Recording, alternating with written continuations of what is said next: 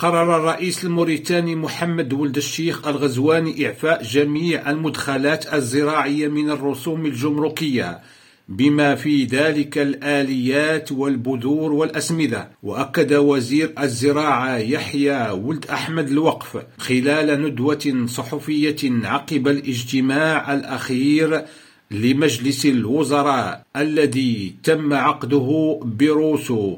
أن الرئيس الموريتاني اتخذ حزمة من القرارات